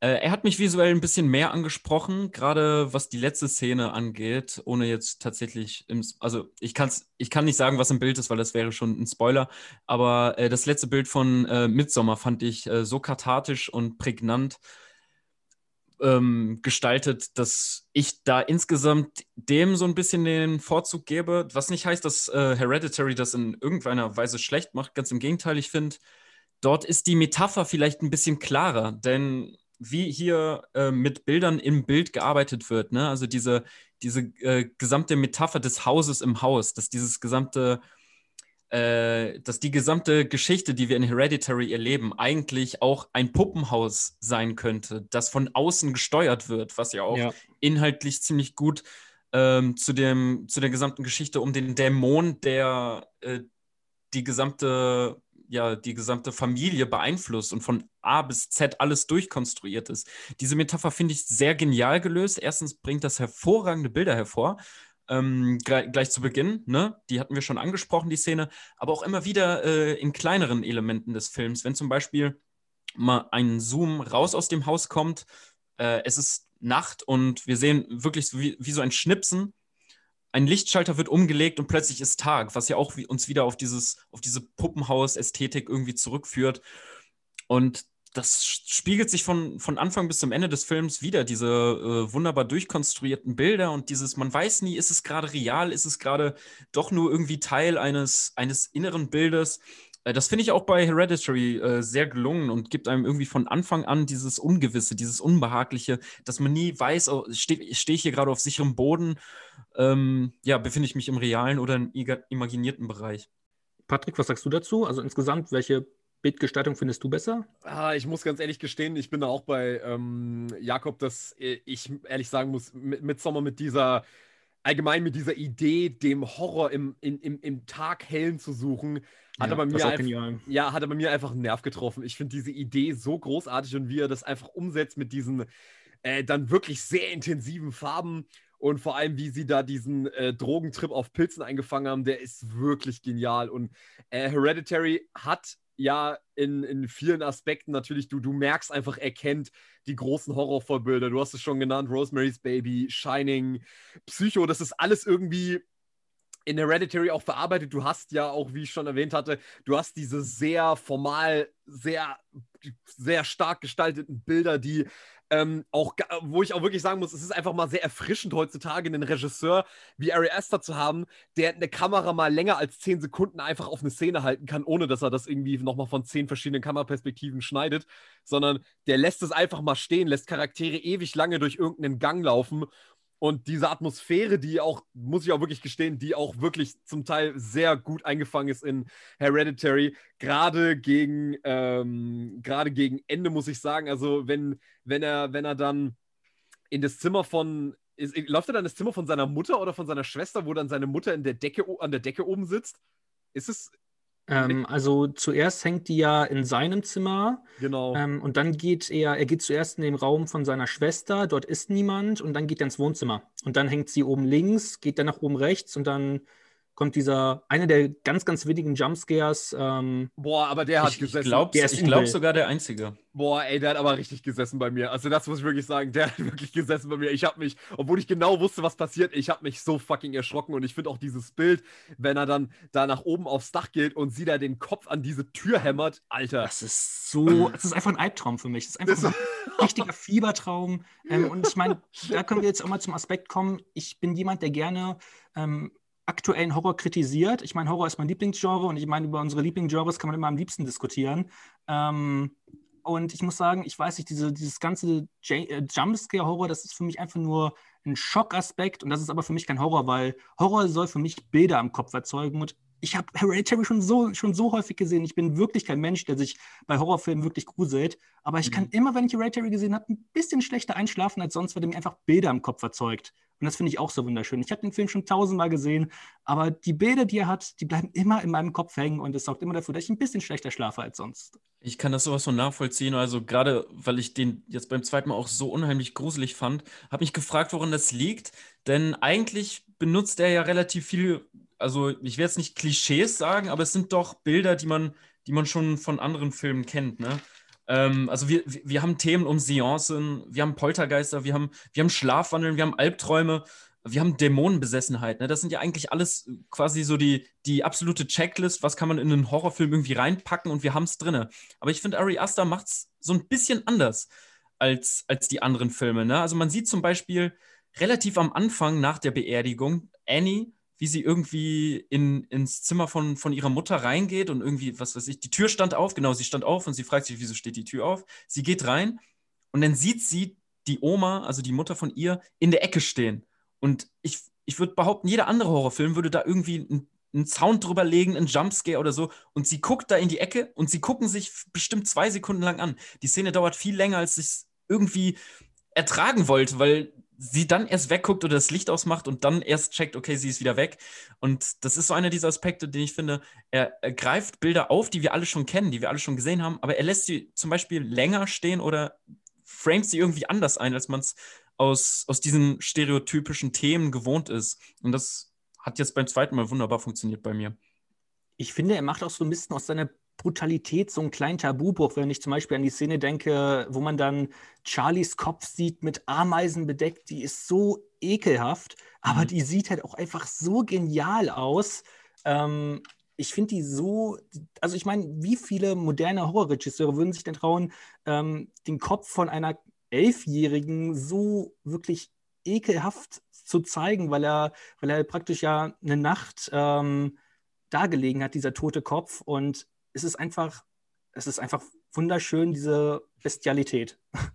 Vor allem habe hab ich sie ja bis zu dem Zeitpunkt eigentlich so als die Protagonistin des Films wahrgenommen. Also ich dachte, wir werden hauptsächlich im Film jetzt ihr Leben begleiten. Wie sie, wird sie mit der Trauer umgehen? Wie wird der Tod ihrer Oma auf ihr Leben Einfluss nehmen? Und dann habe ich wirklich im Kino den Boden unter den Füßen weggezogen bekommen und so einfach diese elf, nee, 13-Jährige ähm, wird einfach gekillt. Und da sagst du mit Tabubruch auf jeden Fall das richtige Wort, denn das muss man sich auch erstmal trauen, das so explizit dann auch durchzuziehen. Und fand ich wirklich erschreckend und absolut abartig. Und ab diesem Moment hat mich der Film in so eine unangenehme Gesamtsituation versetzt. Ab da ist man schon so vor Grusel, Gänsehaut nur so überzogen und dann steigert sich ab da ja es einfach noch immer weiter und immer weiter, sodass ich irgendwann wirklich fertig war. Also einfach nur noch wollte, dass es aufhört. Wobei man an dieser Stelle, Lukas, du wolltest du was sagen? Nein, nein, ich wollte nichts mehr sagen. Ähm, wobei, man dieser, wobei man an dieser Stelle wirklich mal sagen muss, ähm, die, wie, wie es zu diesem Kill kommt, muss man ja auf eine gewisse Art und Weise sagen. Also da haben ja wirklich äh, die, da, da sind wirklich die Entscheidungen, beziehungsweise die, die, die Sachen, die die Charaktere zum Teil machen, sind für mich einfach in mancher Hinsicht wirklich zu dumm. Also, was denkt sich überhaupt die Mutter dabei, mal abgesehen davon, dass sie jetzt nicht davon damit rechnen kann, dass ihre Tochter von einem, äh, von einem Zaunpfahl erledigt wird, aber Warum zum Teufel zwingst du den älteren Bruder, der offensichtlich auf eine Party geht, wo nur ältere Leute sind, warum zwingst du ihn, die ihn seine, seine so total sozial zurückgebliebene Schwester mit auf diese Party zu nehmen. Und warum, warum äh, sagt er, ja, hol dir was dort von dieser Torte, obwohl er genau weiß, dass seine Schwester eine Nussallergie hat und er ja, er, er, sich eigentlich vielleicht hätte informieren sollen, ob diese Torte überhaupt okay ist für sie zu essen. Und dann fährt er sie zurück und okay, dann passiert das alles. Aber es sind so ein paar Sachen, wo ich mir dachte, warum von vornherein kommt die überhaupt mit? Ich habe noch nie in einem Film so eine Szene gesehen, wo eine Mutter ihren Sohn zwingt, ihren bestimmt 17-, 18-jährigen Sohn, dass er die kleine Schwester auf so eine Party mitnimmt. Das war doch klar. Ja, also, also genau, also ich wollte schon einhaken. Er lügt seine Mutter ja an. Er sagt, es ist ein, ein Schulsommer-Grillfest, äh, was von der Schule organisiert ist. Die Mutter geht davon aus, dass da gleichaltrige Kinder wie äh, Charlie sind und äh, er will seine Lüge halt nicht auffliegen lassen und deswegen nimmt er sie halt trotzdem mit. Und das mit den Nüssen, ich meine, der ist wahrscheinlich schon mega high da in dem Moment und er hat eigentlich nur noch Augen für die Frau äh, oder für das Mädchen, auf das er da irgendwie steht und will jetzt seine, seine Schwester irgendwie so schnell es geht loswerden. Ich fand das eigentlich relativ legit. Ich meine, Peter ist doch einfach zu Beginn nicht der beste Bruder. Und das sieht man, finde ich, eigentlich an der Szene. Und ähm, deswegen finde ich es eigentlich dann so schön zu sehen, ähm, was heißt so schön, aber es zeigt zumindest, dass er, dass, er, dass, er, dass er sie trotzdem geliebt hat, aber er einfach ja. total auf sich selbst fokussiert war. Und das fand ich eigentlich schön zu sehen. Und sonst kann ich mich eigentlich nur Jakob anschließen. Ähm, also, das war tatsächlich einer der Aspekte, wo meine Mom nach dem Kino auch gesagt hat, das ist aber schon ein bisschen merkwürdig. Und ich meine, ich mhm. kann den Punkt ja auch verstehen, aber also für mich reicht diese Erklärung mit dem Barbecue. Da gibt es andere Filme, wo ich, wo ich, ja, wo es noch schlimmer erklärt ist. Was ich viel mieser an der Szene fand, ist, wie penetrant und dieses Mal tatsächlich schlecht geforeshadowed wird, nämlich mit den Nüssen. Also man wird ja relativ früh am Anfang des Films mit der Allergie äh, konfrontiert, ne? Und äh, hat sie Schokolade gegessen? Ja, aber ist da Nuss drin und so, ne? Also es wird genannt und dann sehen wir diese Party und der, dieser eine Typ, der den Kuchen da irgendwie zubereitet, hat da wirklich drei Kilo Nüsse auf diesem Tisch und, und, und hackt die da klein. Und ich denke mir, erstens, welche Highschool-Party ist jetzt irgendwie der Schulkuchen das Wichtigste, es sei denn, da sind Drogen drin oder so. Und, und dann auch noch so ein fuck big amount äh, of walnuts. Also war ein bisschen merkwürdig und ein bisschen on the nose, aber äh, habe ich dann auch schnell wie sie den Kuchen runtergeschluckt und dachte mir auch nicht weiter drüber nach. Ja, aber da war so genau der Punkt für mich, warum, also sieht die das nicht, dass da irgendwie äh, äh Nüsse reingepfeffert wurden? Also ich habe das auch nicht mehr genauso vor Augen, weil, weil man sich dann schon irgendwie denkt, ich meine, sie ist ein bisschen, sie ist ein bisschen komisch, ja, aber ähm, sie ist ja nicht lebensmüde, dass sie da einfach in den, Kuh, in den Kuchen reinbeißt, äh, während der Typ nebendran 3000 Nüsse schneidet. Oder reinhaut, besser gesagt. Aber könnte das nicht auch mit dem Dämon zusammenhängen? Dass Dämon oh ja, okay, also ganz ehrlich, wenn, wenn der Dämon dann die Erklärung für jedes Plothole ist, dann. nee, aber die, die, die Erklärung dafür, dass äh, sie versucht äh, zu sterben. Also dass sie versucht, so, aus ihrem Körper meinst, rauszutreten. Ach so, du meinst, dass dann auch der, dass dann auch der Jump aus dem Fenster äh, Dämon, vom Dämon gesteuert war, damit ihr Kopf von dem Pfahl weggesäbelt wird? Das ist auf ähm, jeden Fall, das ist auf jeden ja. Fall geplant gewesen. Man ja, sieht ja auf dem Fall, dass das Zeichen von Peimann eingraviert ist. Also das ist auf jeden Fall geplant, dass sie also, dort den Kopf verliert. Aber ja, deswegen würde ich auch vielleicht damit argumentieren, dass sie sich halt extra vergiftet, dass sie sich extra mhm. die Allergie zuholt, um halt aus ihrem Wirtskörper rauszukommen, um ja den, den anderen Körper einzuverleiben. Ich meine, da haben wir auch dieses Motiv der, dieses Vogels, der gegen die Wand, äh, gegen diese, dieses Fenster fliegt, der seinen Kopf verliert. Mhm. Und also, weil Charlie den Kopf abschneidet. Und aber zum Beispiel schreibt sie dann in ihrem Buch, ähm, macht sie dann so eine Zeichnung, wo dieser Vogel eine Krone aufhat, was natürlich auch wieder zeigen könnte, dass ähm, was natürlich auch eine Vorstellung ist. Sie schneidet dem Vogel die, den Kopf ab, sie malt den Vogel mit einer Krone. Ähm, das, ja, das, ja, vielleicht erklärt es das dann so, dass sie, äh, dass wirklich Paimon ihr befiehlt ähm, oder unterbewusst sagt, hey, isst den Kuchen. Ist jetzt. Ist jetzt. Ist doch mal was, mein Kind. Also kann man sich auf jeden Fall darauf einigen, das ist die komischste äh, Highschool-Party der Welt, wenn, äh, wo, der Kuchen das Wichtigste am ganzen Abend ist. Ja, ja, äh, ja, weißt du, normalerweise geht es immer darum, äh, okay, wo steht der Alkohol? Und da geht es nur darum, wer hat den, wo sind die Kuchenstücke? Ja, aber ich war, also ich war bei der Party ja schon in eine unangenehme Stimmung versetzt. Also ich, man weiß ja, was passiert. Und ich finde das so gruselig, wie, wie sich diese Angst dann wirklich im, im Gesicht von Alex Wolf manifestiert, wenn er einfach sich langsam bewusst wird, what the fuck, er, er, er hat gerade den Tod seiner eigenen Schwester verschuldet, nachdem die gesamte Familie sowieso schon in so eine Alarmbereitschaft versetzt ist durch den Tod der Oma. Und ab da ist dieser Film wirklich, ja, echt emotionaler Terror. Ich finde es genial, wie er wegfährt. Ähm, diese Szene, wo er, also darüber haben wir gerade schon gesprochen, diese lange Einstellung auf sein Gesicht und wie er dann wegfährt. Ich finde das total realistisch, dass er auf diesen, auf dieses Traumata nicht klarkommt und sagt, okay, ich lege mich jetzt einfach ins Bett und morgen realisiere ich, das war nur ein Traum. Ich finde das total menschlich. Ja, mhm. absolut. Er will das ja einfach nicht wahrhaben in dem Moment. Ja. Mhm. Fand später, total tolle Szene. Später gibt es ja auch nochmal eine Szene, wo er am späten Abend nach Hause kommt und er schafft es nicht, in sein Haus reinzugehen. Ne? Also er steht wirklich vor der Tür, hat quasi den Schlüssel in der Hand, aber er braucht wirklich noch so eine halbe Minute oder so, um sich überwinden zu können, jetzt in, diese, in, in dieses Haus wieder reinzugehen. Und dann, dann schwenken wir zur Seite und sehen, dass die Mutter halt draußen im Auto sitzt, mitten in der Nacht und auch mit den Problemen zu kämpfen hat, gerade die diese Familie so quält. Und das war auch wieder so ein kleiner Moment, der aber wieder äh, diese Plausibilität steigt, steigert. Die Szene habe ich tatsächlich total anders interpretiert. Also, was heißt total anders? Also, ich okay. habe tatsächlich gedacht, er möchte, er möchte zu seiner Mom, er möchte das mit ihr klären. Das war für mich der, also weil dann ja auch wieder so auf Annie ähm, die Kamera fährt. Ich habe gedacht, er möchte mit seiner Mutter sprechen. Und deswegen hat überlegt er sich, soll ich ins Haus gehen oder soll ich mit dir sprechen? Okay, ich habe es nicht wahrgenommen, dass er sie überhaupt gesehen hat. Aber ähm, er gibt ja beides durchaus Sinn. Und ich finde, ja. beides, beides ist so in der Stille, weil da ist auch keine Musik draufgelegt auf diese Szene. Ähm, das ist auch wirklich wieder so ein, so ein ruhiger Moment, wo man ja die, die Emotionen der Figuren wieder äh, näher beleuchtet bekommt. Für mich können wir ja mal kurz über die für mich gruseligste Szene des Filmes sprechen, ähm, da sie einfach so unfassbar realistisch ist. Und das ist für mich die Szene am Essenstisch.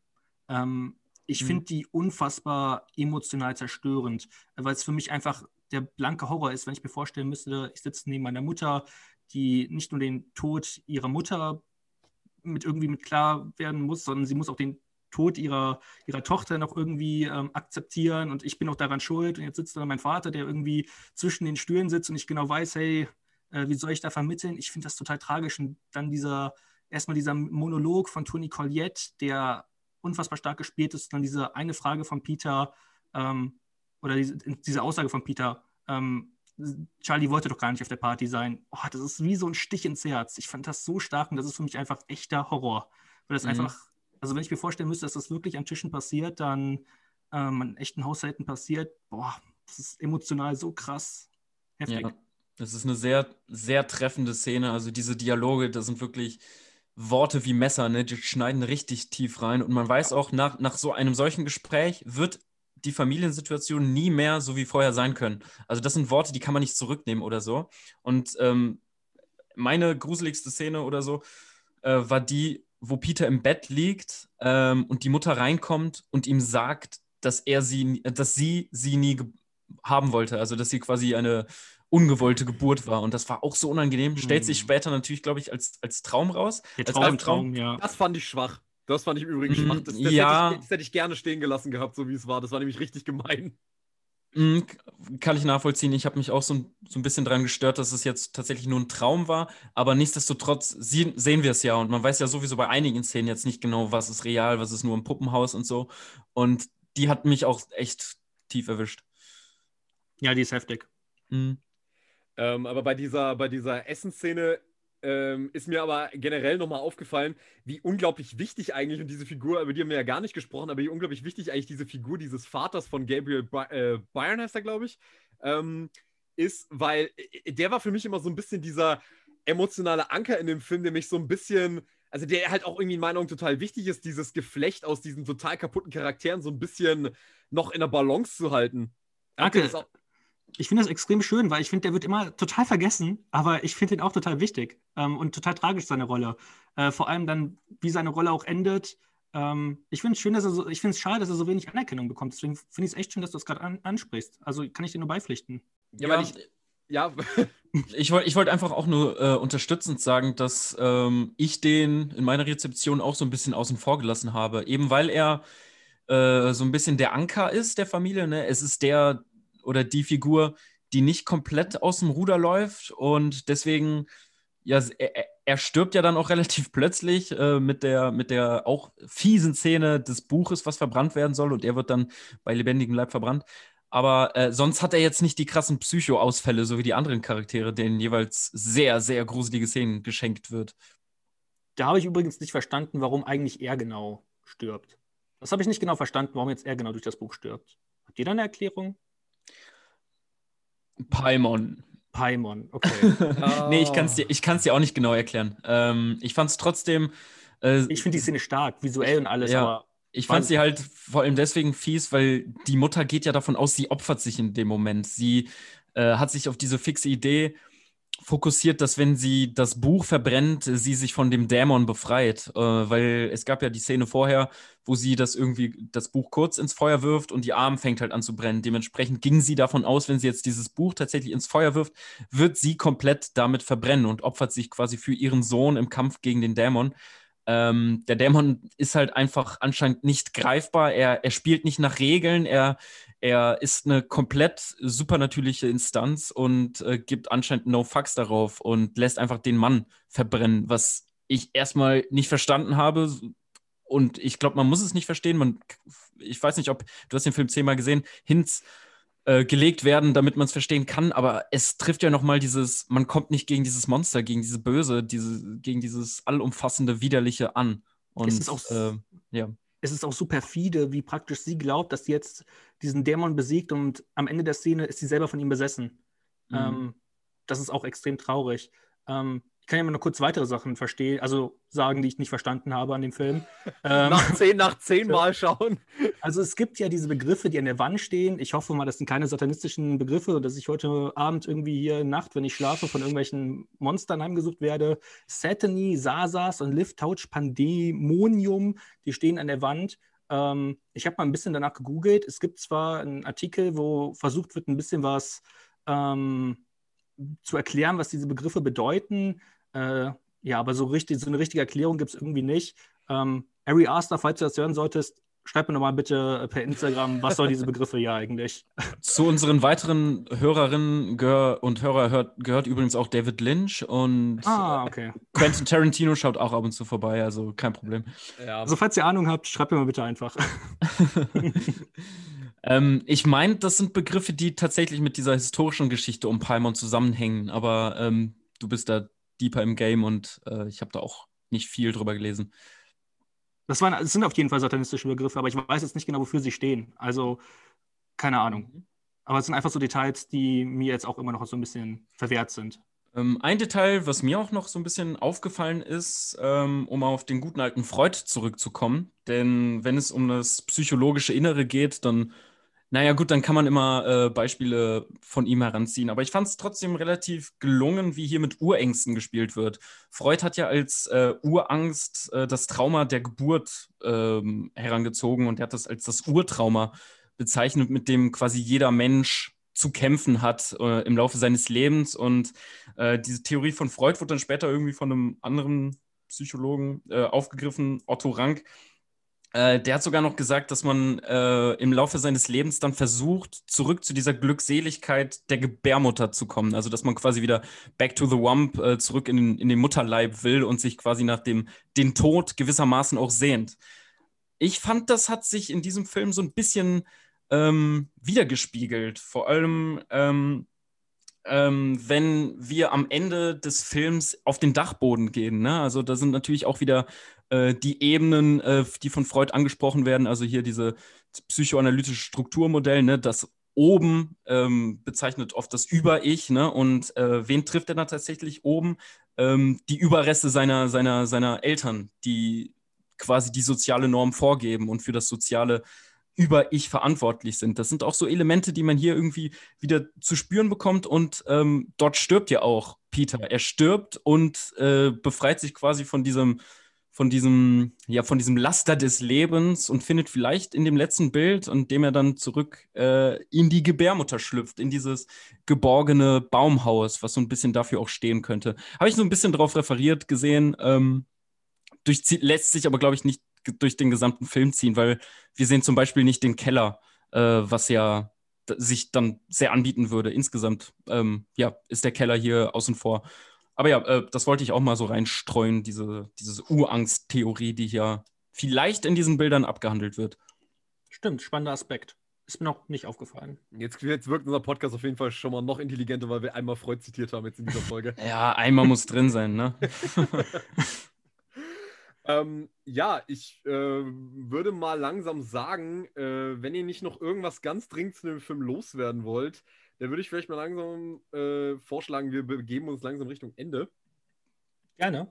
Ähm, ich möchte noch eine richtig, also eine richtig äh, weirde Szene noch kurz anmerken, äh, ja, wie diese kopflose Leiche in das Baumhaus fliegt. Oh, ich liebe es. Das könnte ich mir stundenlang angucken. Sie toll. wie toll. Also ein Bild für die ganze Familie. Ja.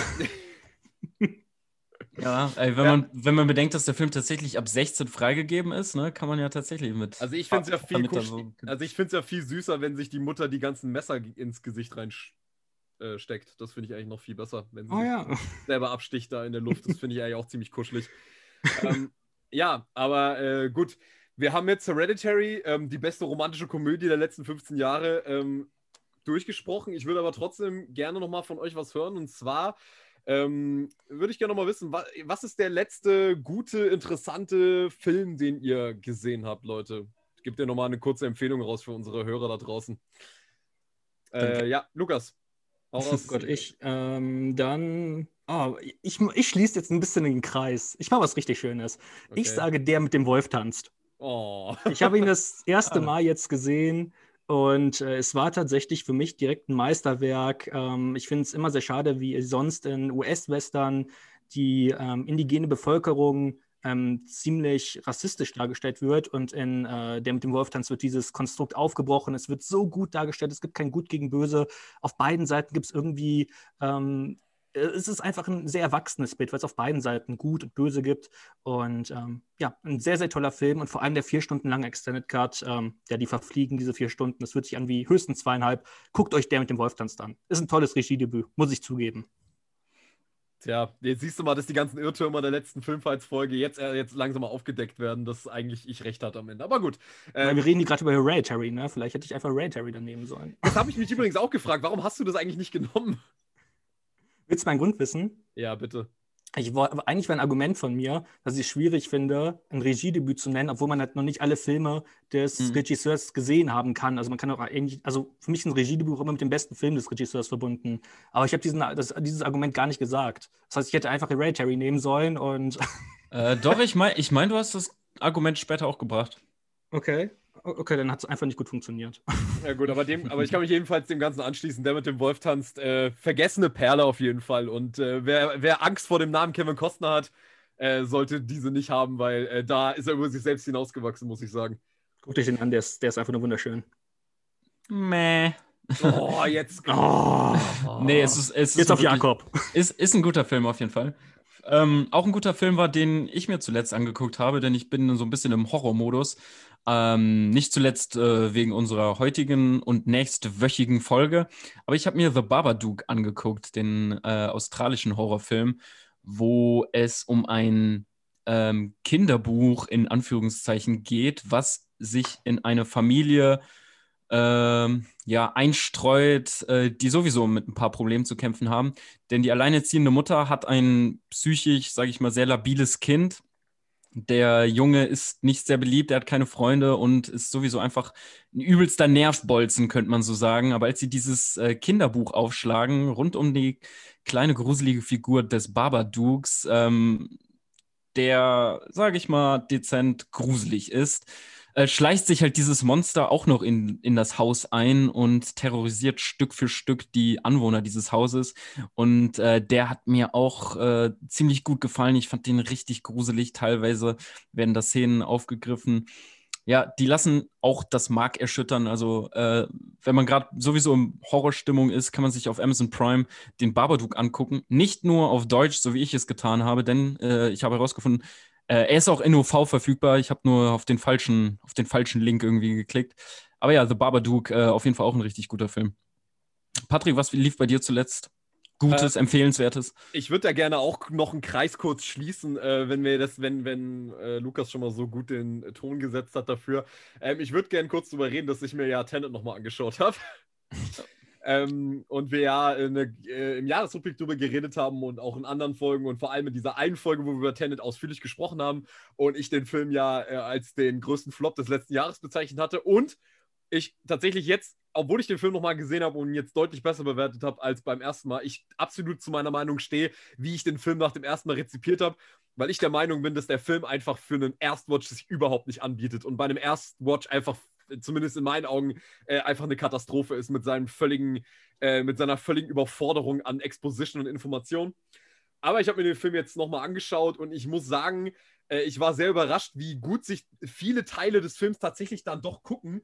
Ähm, insbesondere die erste Stunde ich persönlich fand jetzt wieder halt einfach nur, dass äh, praktisch sobald äh, der Film sich dann sozusagen nur noch auf Action-Set-Piece, nach Action-Set-Piece fokussiert, also sprich, jede Szene besteht nur noch aus, okay, John David Washington ist jetzt wieder irgendwie in der Zeit rückwärts invertiert und alles um ihn rum ist invertiert und keine Ahnung was, ich check sowieso, ich check's immer noch nicht.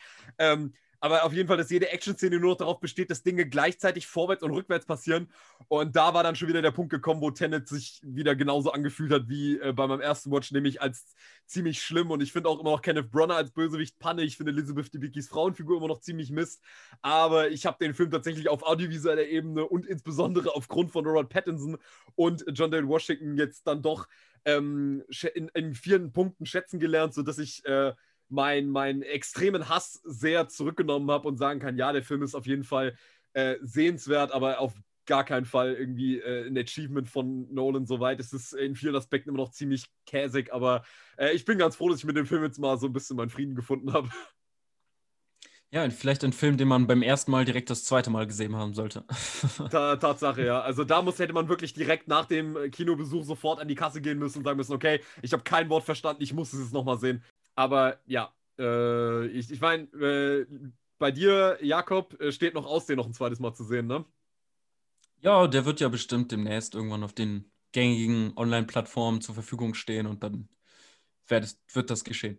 Wie, wie, wie standest du eigentlich zu dem Film, Lukas, wenn wir mich schon mal hier in der Strippe haben? Ähm, ich fand den relativ enttäuschend. Also, ja. ähm, ich fand eigentlich deine Kritikpunkte, die du auch schon in deiner Letterbox-Kritik genannt hast, ziemlich gut, denn Kenneth Brenner ist einfach nur lachhaft. Und ähm, ja, insgesamt, ähm, der Film denkt, er wäre komplex, aber er ist eigentlich im Endeffekt nur kompliziert. Das bringt es, denke ich, sehr gut auf den Punkt, ja. Das trifft es sehr, sehr gut. Äh, war für mich auch äh, gerade in Nolans Övre, was ja wirklich ein paar sehr tolle Filme hervorgebracht hat, schon äh, ziemlich enttäuschend. Aber naja, gut, der Soundtrack ist dafür richtig geil. Der Soundtrack ist super. Der Soundtrack ist Hammer, ja. Aber gut. Wir haben eine Boeing 747 gesprengt, auch das ist super.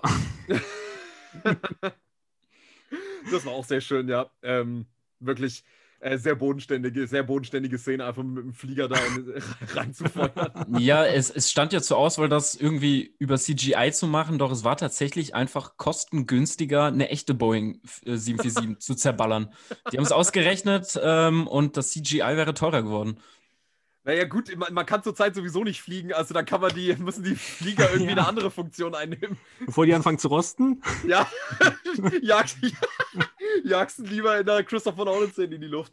Ähm, aber gut, Jungs, ähm, ich würde mal sagen, wir kommen zum Ende. Ähm, vielen Dank, dass wir an euch beide, dass wir so ausführlich über Hereditary sprechen konnten. Äh, ich hoffe, für dich, Lukas, war es nochmal schön, über deinen Lieblingsfilm zu schwärmen. Ja, es war sehr schön. Vielen Dank, dass ich das hier bei euch machen durfte. Ja, gerne. Dafür sind wir da. Projekt Chaos. Hier kann man, seine, hier kann man sein Herz ausschütten über Lieblingsfilme. Ähm, ja, äh, Jungs, hat sehr viel Spaß gemacht. Ähm, vielen, vielen Dank für eure ähm, guten, für eure guten Punkte, für eure neuen Sichtweisen auf den Film, die vielleicht gucken. Ich werde mir auf jeden Fall auch nochmal irgendwann mal anschauen. Und vielleicht ändert sich meine Meinung über den Film ja auch nochmal. Ähm, das kann ja bei, gerade bei so einem Film, der, äh, wie ihr gerade schon herausgestellt habt, so viel, so viel Inhalt anscheinend dann doch vereinigt, ähm, dann doch gut sein. Äh, würdet ihr vielleicht beide äh, so, eine, so ein klitzekleines äh, Abschlussstatement zu Hereditary allgemein geben, sodass ihr sagt, okay, das ist jetzt euer Statement zu dem Film? Ähm, kann ich gerne machen. Äh, für mich war Hereditary beim ersten Mal ein bisschen enttäuschend. Ähm, das hing mit meiner ja, Rezeptionserfahrung zusammen, dass viele andere Menschen im Kinosaal nicht viel Spaß an dem Film hatten oder andersrum gesagt, ein bisschen zu viel Spaß an dem Film hatten. Es ist ein Film, ähm, auf den muss man sich einlassen, auf den muss man äh, sich, glaube ich, also den muss man einfach wirken lassen in seiner widerlichen Ästhetik, die er findet. Ähm, wenn man wenn es schafft, sich darauf einzulassen, ist er unheimlich präzise in den psychologischen Bildern, die er von der Familie ähm, schafft und ähm, wenn man sich selbst irgendwie darin wiederfindet, wenn man sich selbst in dieser Familienkonstellation irgendwo sich eine Position zuordnen kann, dann kann dieser Film einen persönlich furchtbar treffen. Und äh, genau das hat er bei mir beim zweiten Mal gemacht äh, oder geschafft und hat eine sehr körperliche Filmerfahrung für mich geschaffen. Denn ich hatte wirklich noch nie bei einem Horrorfilm so durchgehend und eine so intensive ähm, Gänsehaut bei einem Gruselfilm. Und das fand ich unangenehm, das fand ich beklemmend und ähm, ja, das fand ich einfach beim zweiten Mal sehen unheimlich gelungen. Ähm, ganz kurz, Lukas, bevor du loslegst. Jakob, ich würde dich, ich würd dich mal ganz kurz fragen wollen, bist du eigentlich ein sehr schreckhafter Mensch, was Horrorfilme angeht? Ähm, ich habe nicht allzu viele große Horrorfilme gesehen. Hier Rosemary's Baby und die anderen referierten Filme ähm, haben wir noch nicht, also haben wir noch nicht, äh, habe ich alle noch nicht gesehen. Ähm, aber ich würde eigentlich nicht sagen, dass ich da besonders schreckhaft bin. Also gerade Jumpscares lassen mich total kalt. Es sind eher so verstörende Filme.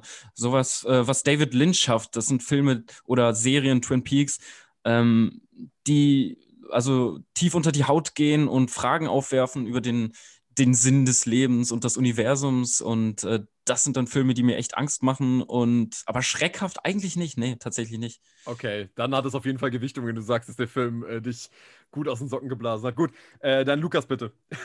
Twin Peaks, wo wir gerade bei The Black Lodge sind, ne? Genau, ja. Ähm, ja, ich glaube, jeder hat einfach diesen einen Film, bei welchem man einfach selber alleine die Details erkennt. Für viele war das sicherlich Fight Club beispielsweise. ähm, ja, und für mich ist das einfach Hereditary. Für mich bietet dieser Film so viel, was ich entdecken konnte und immer noch entdecken kann. Ähm, ich habe mich einfach in jede Szene dieses Films verliebt und ich bin mir ziemlich sicher, ähm, dass kein anderer Film jemals diesen Film von dem Thron stoßen kann. Das ist mein absoluter Lieblingsfilm. Und ähm, ja, ich glaube, ich habe alles zu diesem Film gesagt. Er ist toll. Guckt ihn euch nochmal an. Und nochmal. Und nochmal. Ich würde auch sagen, guckt euch den Film an. Ich habe auf jeden Fall aber natürlich ein bisschen mehr Probleme als ihr beiden. Ähm, hier muss ja irgendjemand. Das wissen wir, ja, dass du mehr Probleme hast. so, Jetzt also mal persönlich. Also danke fürs Zuhören, Leute. Ja, das war unsere letzte Folge Projekt Chaos. Ähm, ich werde in ein anderes Projekt, in ein anderes Podcast-Projekt einsteigen, weil ähm, ich habe einen Podcast-Partner, mit dem kann man nicht mehr zusammenarbeiten.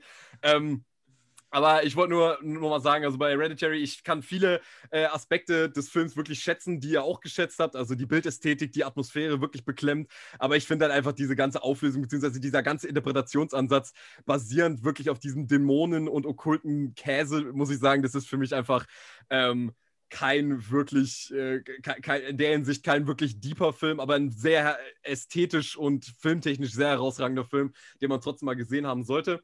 Ähm, ansonsten würde ich sagen, vielen Dank, Lukas, vielen Dank, Jakob. Ähm, wir hören uns dann nächste Woche, das können wir jetzt schon mal sagen. Äh, nächste Woche ist der Tim Carey zu Besuch und wir äh, sprechen über einen anderen Horrorfilm, wir sprechen über Get Out.